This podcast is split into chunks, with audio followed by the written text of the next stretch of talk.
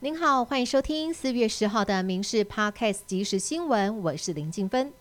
中国环台军演第三天，截至今天上午，一共有五十九架次的军机，十一艘舰艇扰台，其中有四架歼十五从东部海域而来。解放军航空母舰山东舰更是首次加入演训。国防部表示，海军机动反舰飞弹车已经进入战术位置，以雄风飞弹待命追瞄，并且出动飞弹快艇紧急出港，以不升高冲突为原则。同一时间，美国驱逐舰米利厄斯号也在南海执行自由航行任务，重申在南海航行的权利与自由，强调行动符合国际法。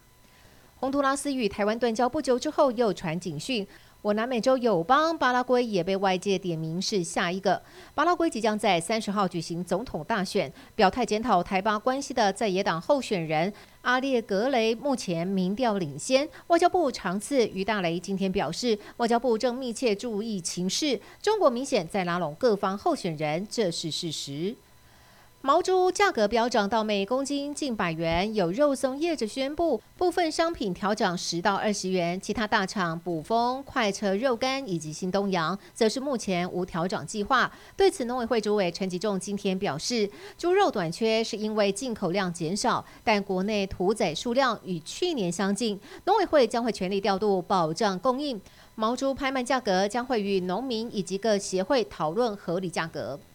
新北市今天公布，配合行政院环保署限塑政策，将扩大执行。五月一号起，饮料店将不得提供塑胶一次用饮料杯。而目前辖内大约有一万两千七百零四间饮料店，预估政策实施之后，一年也减少了三亿六千八百多万个塑胶杯使用。一旦业者违反规定，可处一千两百元以上六千元以下罚款；限期改善仍未完成者，将会按日连续处罚。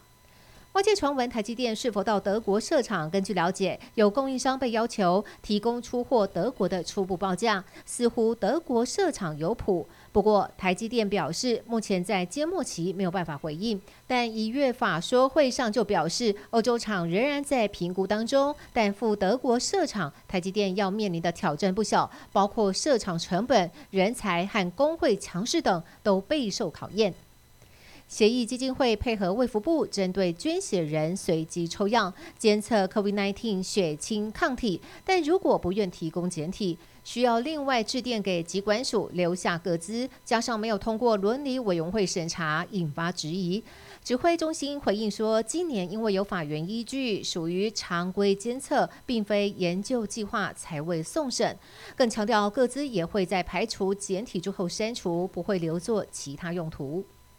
曾经为凤飞飞、罗大佑作词的知名音乐人李坤城，十年前和小四十岁的女友林静恩交往，这段爷孙恋轰动一时。但八号，李坤城的儿子在脸书透露爸爸的死讯，接着女友林静恩发文证实，李坤城在七个月前因为大肠癌住院，随后癌细胞转移，在八号晚间病逝，享受六十六岁。台湾羽球一姐戴资颖上周末在高雄接受访问时，自己爆料说出退休的时间表。小戴表示，打到明年底就差不多了，即使还能打，也不想再打了。也就是巴黎奥运之后就要高挂球牌退休。戴资颖接下来将出战月底的亚锦赛，他说要珍惜还站在球场上的每一次机会。